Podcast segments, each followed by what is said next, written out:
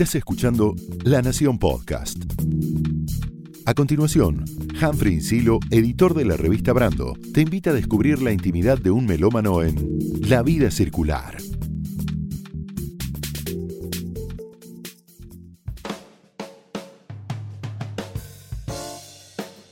Hola a todas, hola a todos. Mi nombre es Humphrey Insilo y en este episodio se sube a La vida circular el gran cantante, bandoneonista y guitarrista Tommy Lebrero. Somos la murga que poco ha sido. Somos la murga sin diversión. Todas pintadas,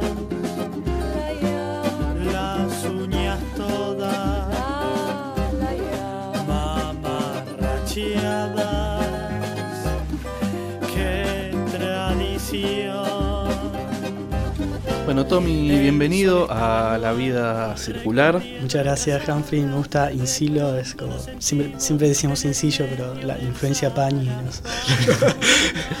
Eh, y lo que escuchábamos recién es La Murga Triste. Elegí arrancar esta vuelta en La vida circular Sí. con el tema que fue tu carta de presentación, el primer disco, el disco, el tema que abría tu primer disco solista. Sí. ¿Qué te pasa al escucharlo ahora después de tanto tiempo?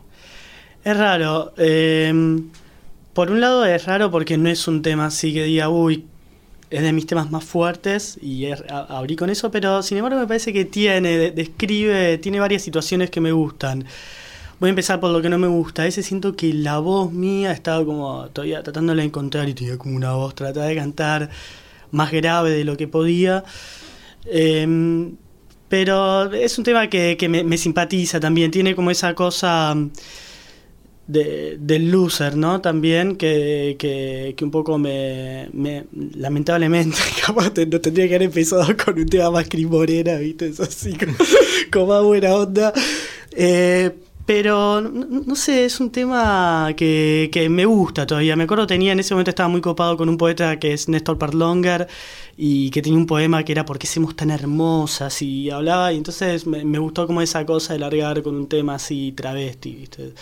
Y no sé, todavía le, le tengo cariño, la verdad.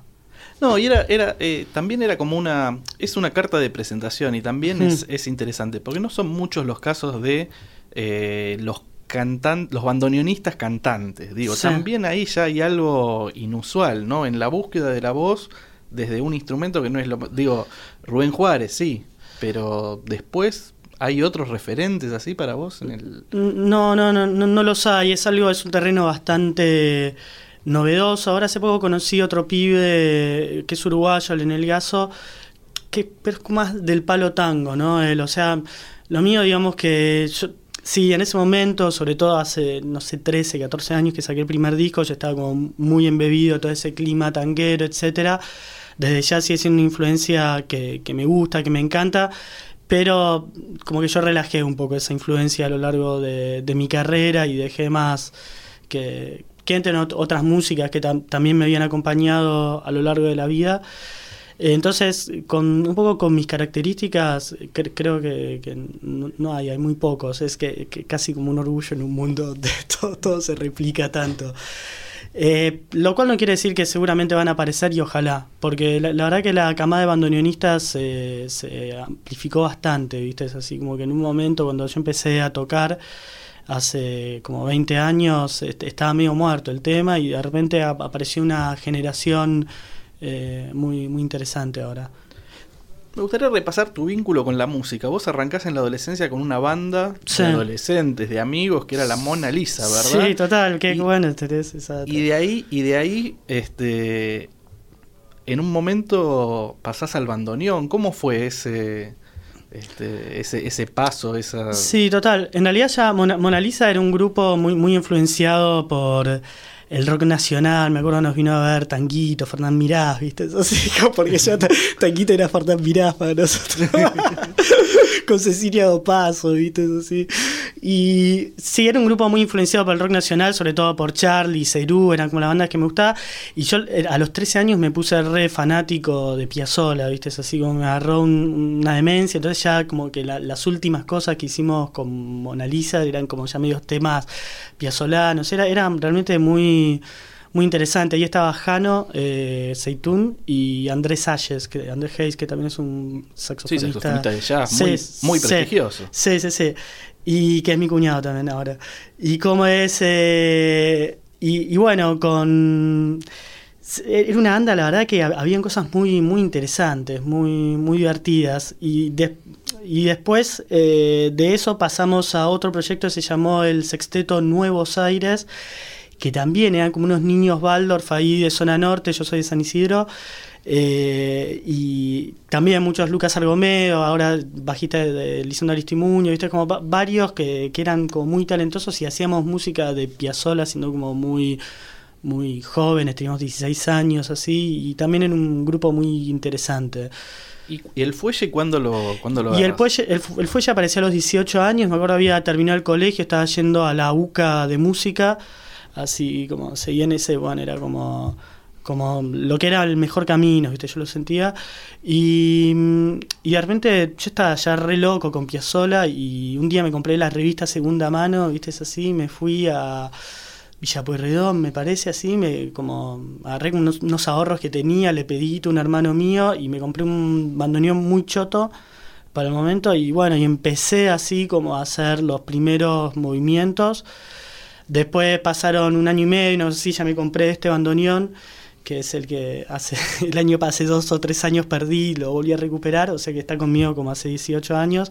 Bueno, ahí apareció el bandoneón y al toque apareció también Rolfo Mederos, que fue como un, un profesor eh, como que me super marcó y me super incentivó y con el cual todavía tengo cierta relación y admiro mucho. Que no solamente es una referencia importantísima en el universo del tango, sino que también eh, colaboró, bueno, entre otros, con, con, con Almendra, ¿no? Con, con, con, Spinetta, ese momento este, eh, seminal del rock nacional, Mm. es, es- es nada más ni nada menos que el fuelle de Laura Va, ante lo cual ahí ya hay una historia... Sí, sí, sí, total, total. Rolfo tiene como esa, esa historia, sí, es como de los más eh, eclécticos también de, de los bandoneonistas. Igual, bueno, él es súper tanguero, ¿no? También así como...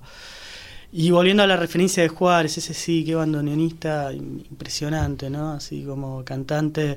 Pero lo mío, viste, la verdad que es, es, esos son bandoneonistas, viste, lo mío es medio como un... eh, digamos, sí, es, es mi, instrumento, le, tengo que meter porque es un instrumento así que no tiene amigos, viste, como que tengo que estar encima de él, tocarlo. Pero la verdad que, este, viste, eh, a veces cuando decís bandoneonista, cantante, me da no sé qué, así hacerme el gran cosa, viste, pues sí, hay tipos... Bueno, de algún modo, más allá de Mederos, también hay un paso tuyo por la orquesta típica Fernández Fierro, y ahí, una vez más, es- se hace muy carne esta cuestión de la aproximación punk. En el caso de la orquesta, al tango en general, en el caso tuyo, al instrumento. Sí, sí, sí, total. eh, bueno, eso fue, fue como un paso muy, muy lindo, el de la Fernández Fierro, que en ese momento era Fernández Branca, era cuando estaba en los comienzos. Todavía soy muy amigo de los chicos, me gusta mucho ir al club, así tengo muy buena onda, sobre todo con, con Yuri, que es el director, y con Flavio, que es el, pri- bandoneonista, y Alexei, que es violinista ahora, se los presenté yo, digamos, Alexei Musatov, se los presenté yo a la orquesta, y creo que varios músicos también acerqué yo a la orquesta. Eh, y músicos que entraron y que después se fueron, pues ti- tiene cierta rotación, digamos. Eh, sí, fue una experiencia la verdad muy linda, pero tampoco en un momento me acuerdo le dije a Yuri, viste, yo no sé, tenía 21 años, me quería ir a la India, así como me acuerdo me salió como un, un viaje a, a tocar a Grecia con un grupo de teatro y, dije, sí, me voy a la India, está todavía de la Rúa, viste, como uno a uno. Y chao muchacho, viste, como que para mí la cosa orquestal no era tanto mi camino, ya lo empezaba como a, a darme cuenta en ese momento que tenía más ganas de encarar algo así, más solista, si se quiere. En este camino de la vida circular, Sí, empezamos hablando, empezamos escuchando tu primer eh, canción como solista y ahora Sí, que dije algo medio duro, ¿no? Que, que me presenté. bueno, pero no está mal, ¿no? Digamos, me, presenté así un poco de una forma lucerística que todavía a veces la uso como esa, esa estrategia de un poco recubrir mi propio yo de mierda, que es como una, una manera de, no sé, de poder int- introducir elementos. eh, yo qué sé, humorísticos y de alguna manera controversiales, ¿no? Digamos, que movilizan. Bueno, te invito entonces a escuchar la última canción, o por lo menos el primer corte del nuevo disco, que en realidad no es uno solo, sino son un montón. Sí. Y ya después de escucharla vamos a hablar. Te puedo decir de un- 12. una cosita de este tema. Es un tema, Yanasus, es un tema que hice, bueno, en un viaje a caballo que, que hice hace un par de años por la Argentina. Y es un tema dedicado a un caballito, a un potrillo. Yo no sabía que una de las yeguas estaba preñada y es como mi arenga para que el caballo, el potillito se levante, porque tenía la data de internet que si no se levantaba la quedaba. Y bueno, es así, muy, muy express el tema, muy de ese momento. Vamos a escucharlo. Dale.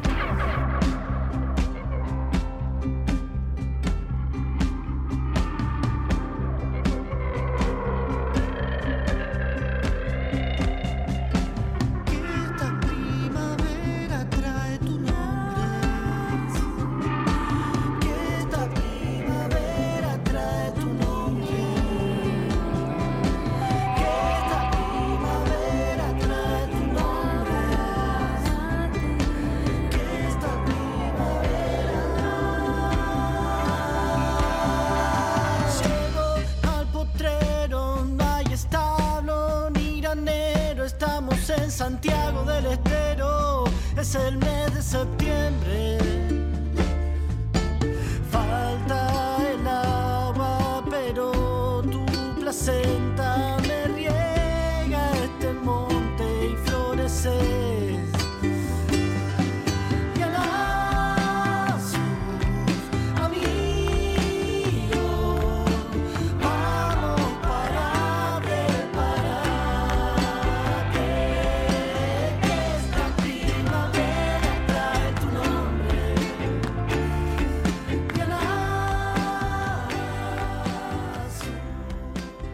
Y así pasaba Yanasus en la vida circular.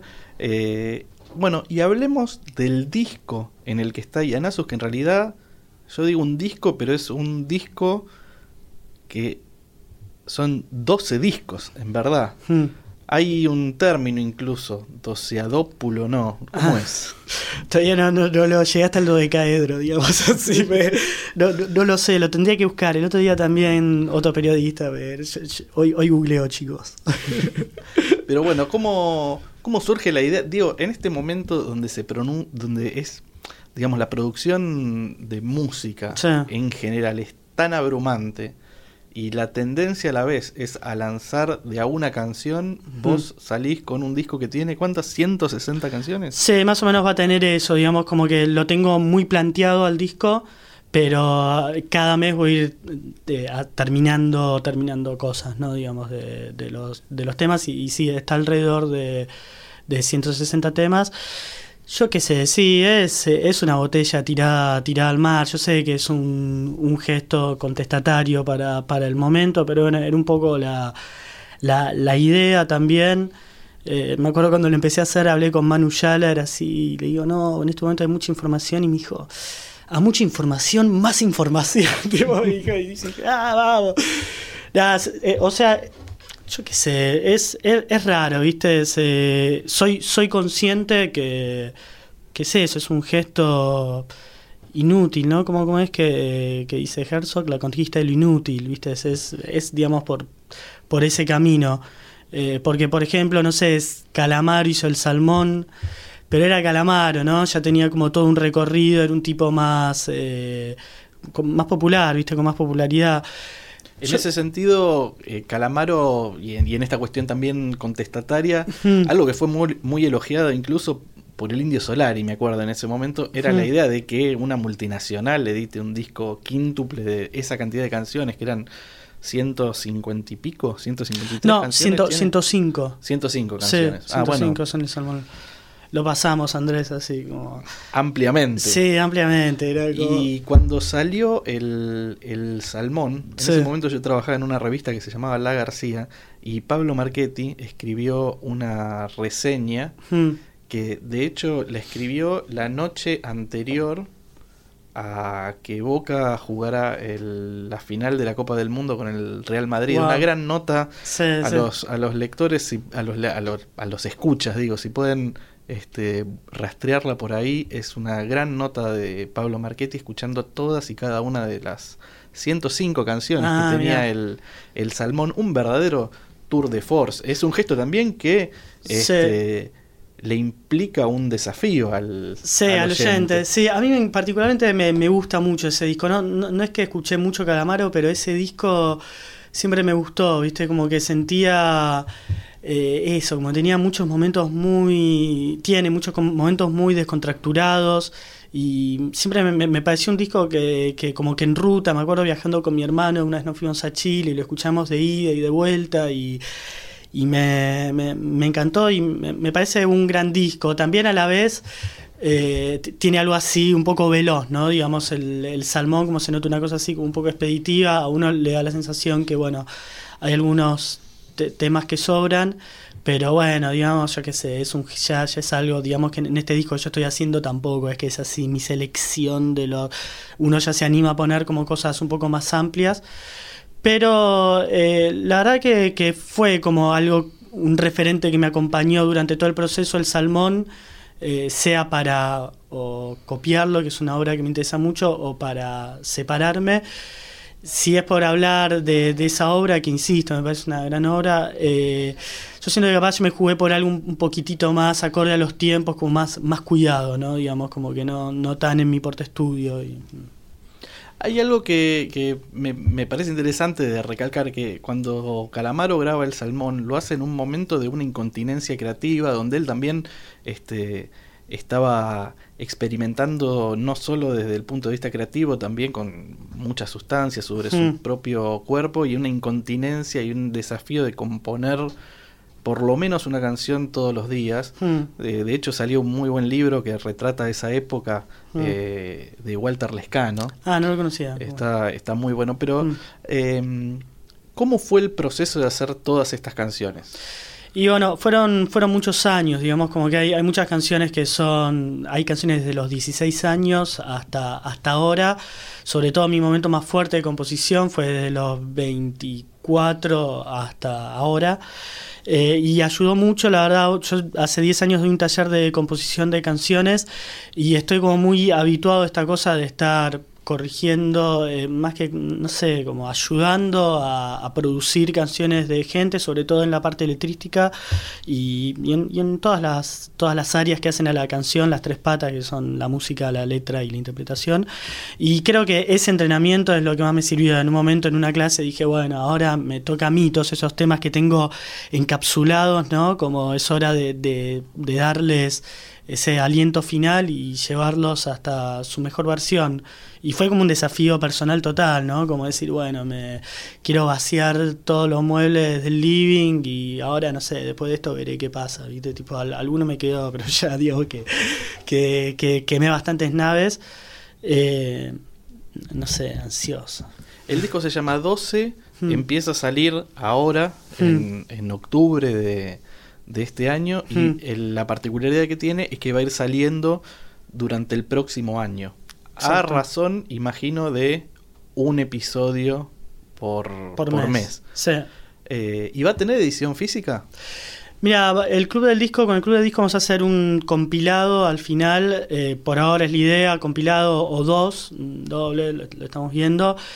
Digamos que está caro construir 12 discos, en Japón me hablaron de vinilos, pero lo veo como muy, muy remoto.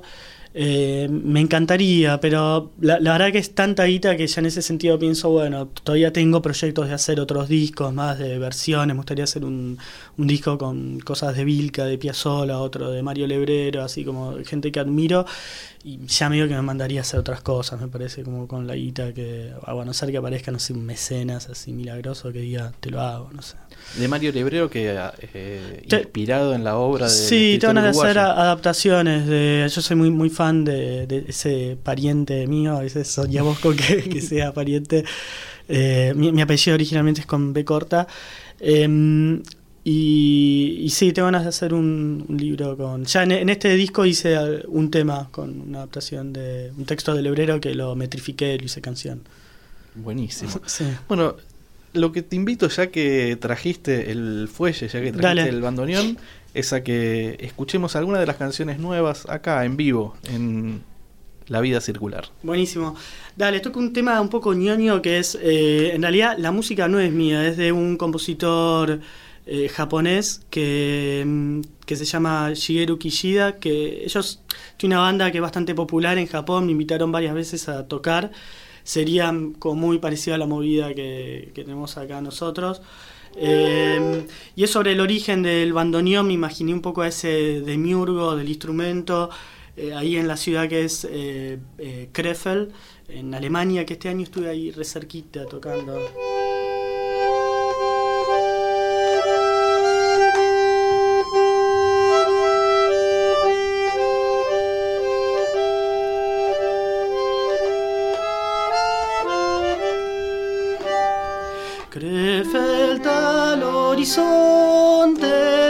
De un taller olvidado se oye un constructor corta y pule maderas con tesón y midiendo metales busca su aleación.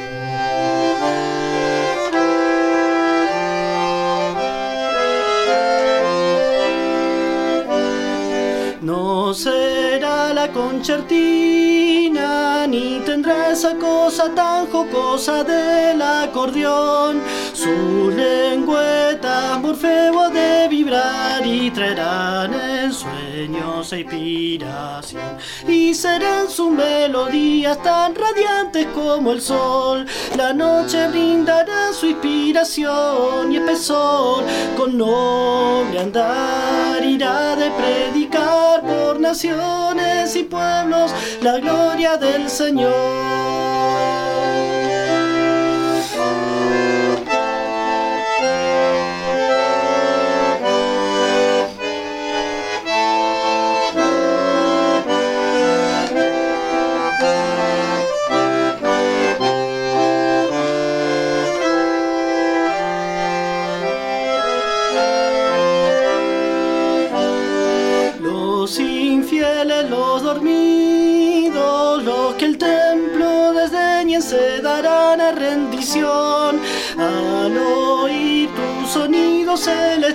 Celestial avanzar por calles se persignarán. Y aunque sea luciferino el pacto yo lo firmaré para cumplir con tan ardua misión. No lo quiere usted, señor, pero será genial. La máquina ideal le daré como al ruiseñor y serán sus melodías tan radiantes como el sol. La noche brindará su inspiración y espesor con no, con noble andar irá de predicar por naciones y pueblos tu gloria.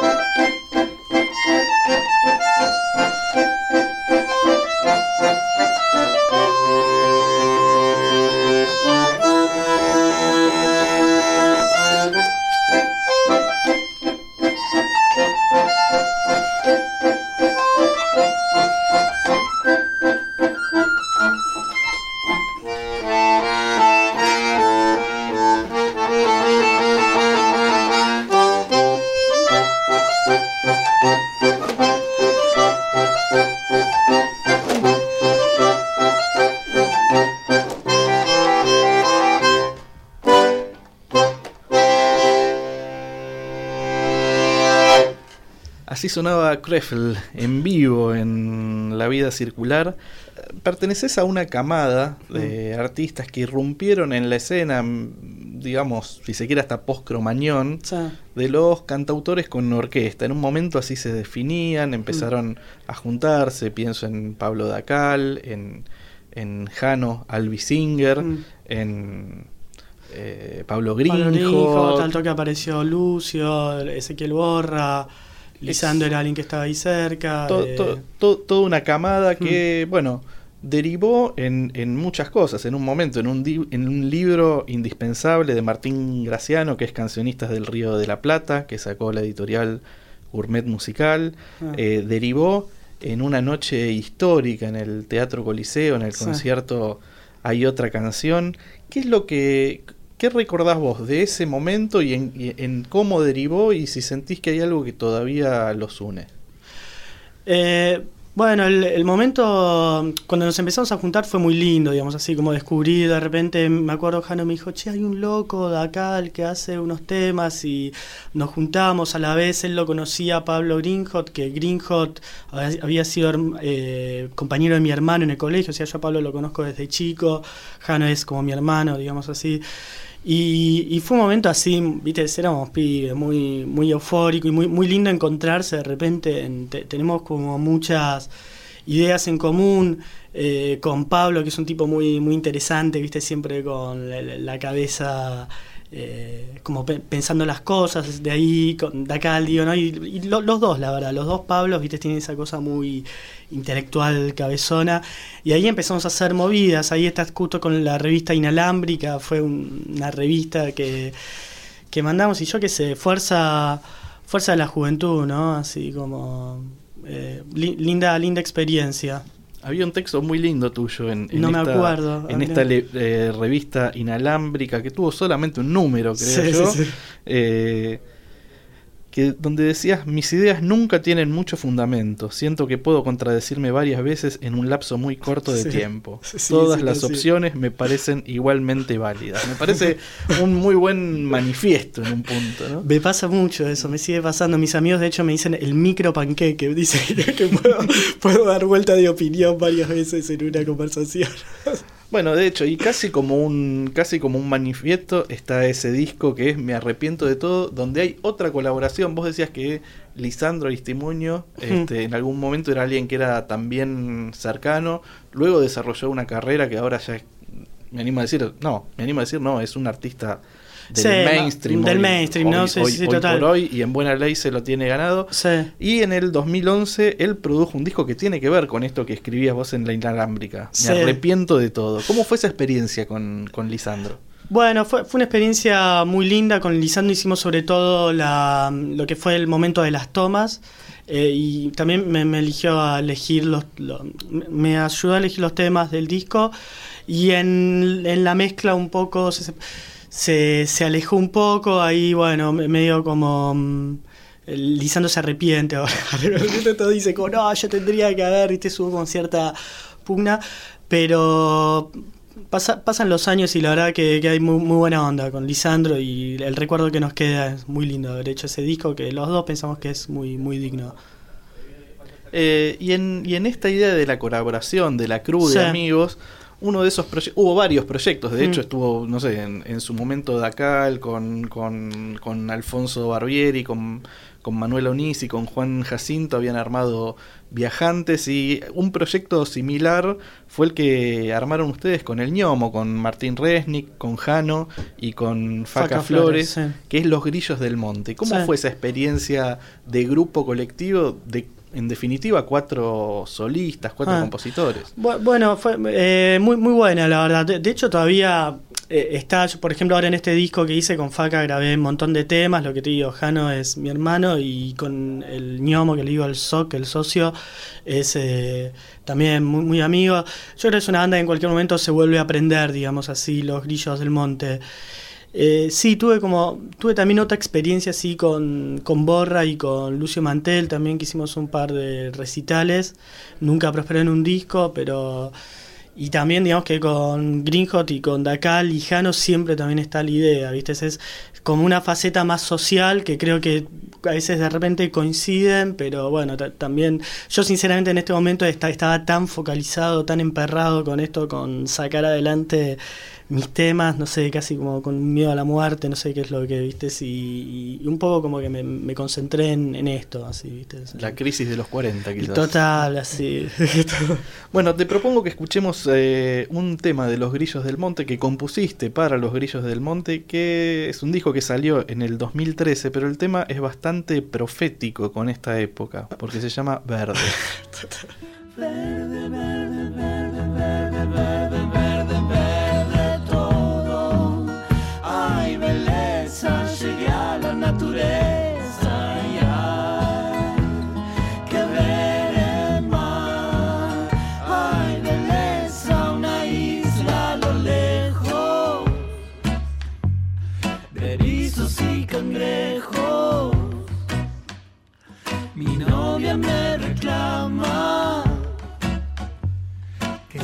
sea más sensual.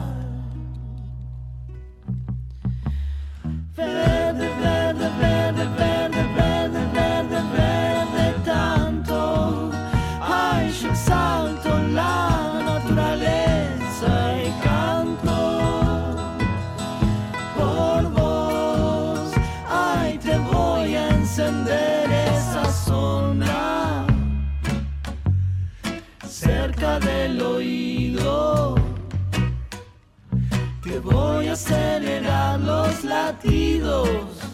con rugidos de.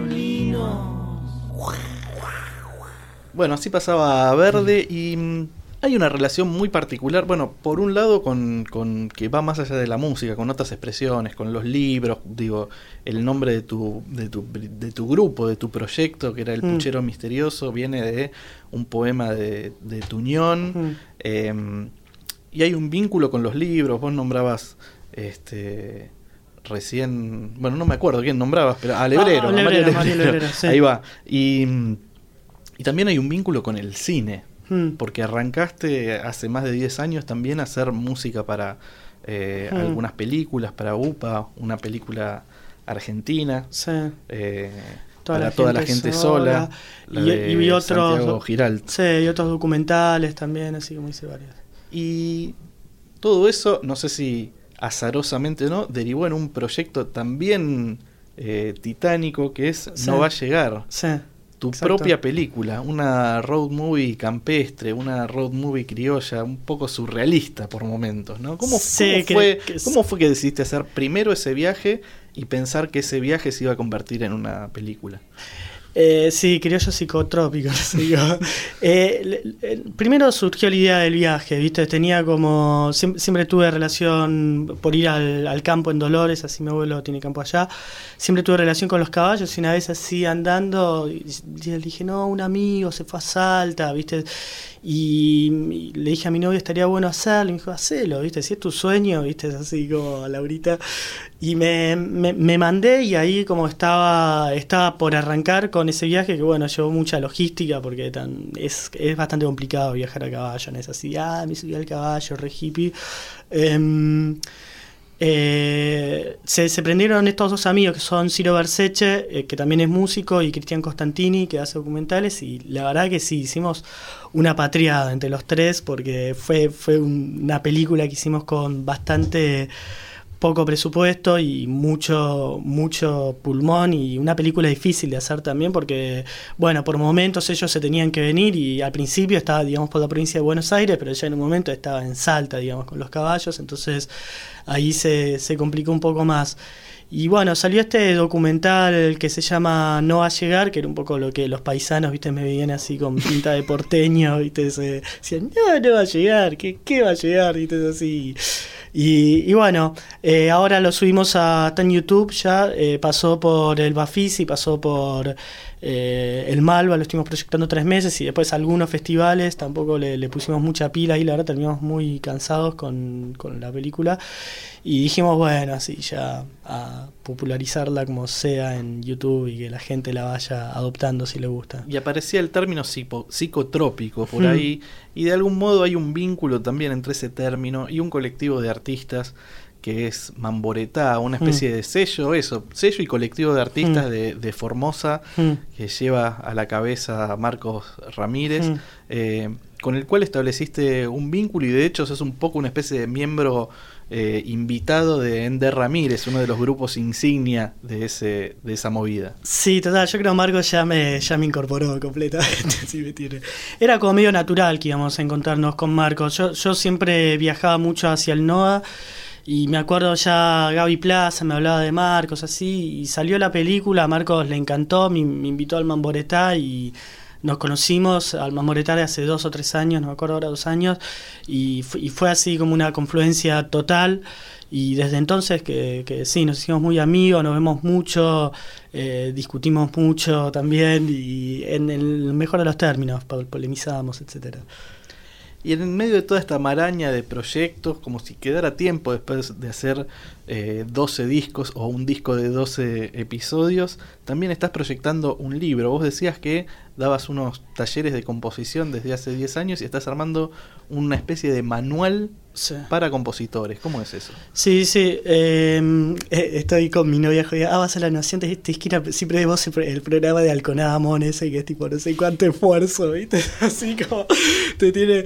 Sí, yo qué sé, mucho, muy, muy virginiano, ¿viste? Como esa cosa ahora después de esto, no sé, quiero relajar un toque, ¿viste? Estamos sacando, estoy sacando el libro este que va a salir por Mansalva y es sobre todo eso, ¿viste? Es como mm, la experiencia del taller y como una suerte de manual o de lo que es pa- para mí mi, mi experiencia de componer canciones es algo bastante intraducible en un libro porque tiene es como algo bastante mágico el proceso de hacer canciones pero me, parece que tiene re- reúne como una información que es interesante y también varias citas interesantes y, y bueno hay como una experiencia volcada ahí que a mí me sirvió y me está sirviendo mucho porque todavía sigo ahora retomo la escritura eh, eh, me, me sirvió mucho hacerlo y espero que también le sirva a quien se anime a leerlo Un espacio muy interesante el del taller para hacer canciones. Pensaba en que, por ejemplo, eh, el gran maestro uruguayo que era Coriona Jaronian, Mm, en mm. su- por su taller de,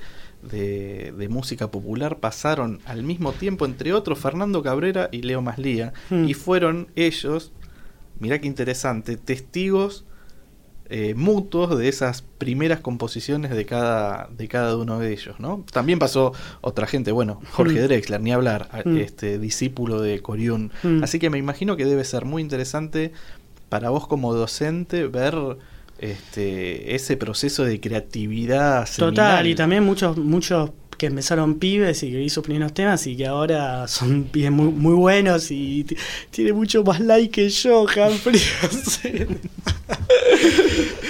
Muy Sí, bien. y, e- y eso es muy muy lindo realmente, ¿no? Porque no, no es solo pe- pensar que uno está avanzando, viste, es así con mi cosa, sino que es una cosa como mucho más, más amplia y, y sí, muy, muy gratificante realmente lo que sucede en los talleres. Bueno, un gustazo, Tommy. Muchas gracias por haber venido. Quiero, para cerrar, darme un gusto casi personal. Irme con uno de mis temas favoritos de tu obra, que es una canción realmente preciosa. Muchas Se gracias. llama Siete Días. Está en el disco Cosas de Tommy. Sí, puedo decir do- dos cositas. Eh, A mí, también me gusta ese tema, son como esos temas, viste, es un poco mágicos que aparecen así, es muy simple, etcétera. Pero me gusta también la grabación, y lo gracioso de la grabación es que la hicimos así súper casera en Tilcara, como hace 15 años. Me acuerdo que no sabíamos que existía la latencia, que es algo que te- tocaba Tarco Arias de la Cangola Trunca y Nora Benaglia, y también Hugo Maldonado de la Cangola Trunca, es un grupo que ahora está andando bastante bien. Y eh, no, no, no, nos esc- no- nadie se escuchaba así, sin embargo el tema tiene como una candidez, esa- a mí me, me gusta mucho también, me gusta el tema, pero me gusta mucho la grabación también. Así que muchas gracias Humphrey por traer este tema y gracias por la entrevista. Bueno, con este dato de color, entonces vamos a escuchar un poquito de Siete Días. Ya hace siete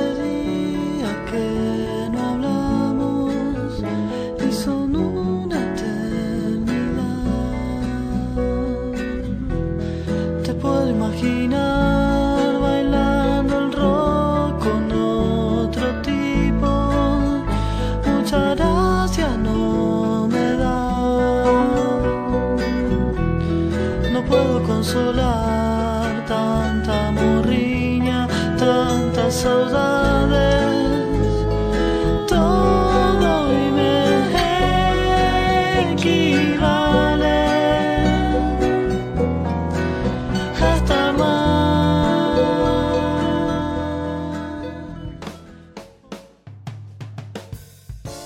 Esto fue La Vida Circular. Estamos en Instagram, arroba La Vida Circular Podcast. Pueden seguirnos por ahí.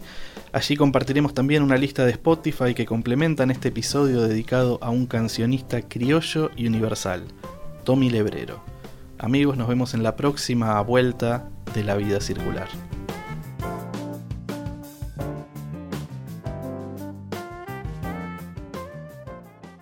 Esto fue La Vida Circular, un podcast exclusivo de La Nación. Escucha todos los programas de La Nación Podcast en www.lanacion.com.ar. Suscríbete para no perderte ningún episodio. Estamos en Spotify, Apple Podcast, Google Podcast y en tu reproductor de podcast favorito. Seguí escuchando La Nación Podcast.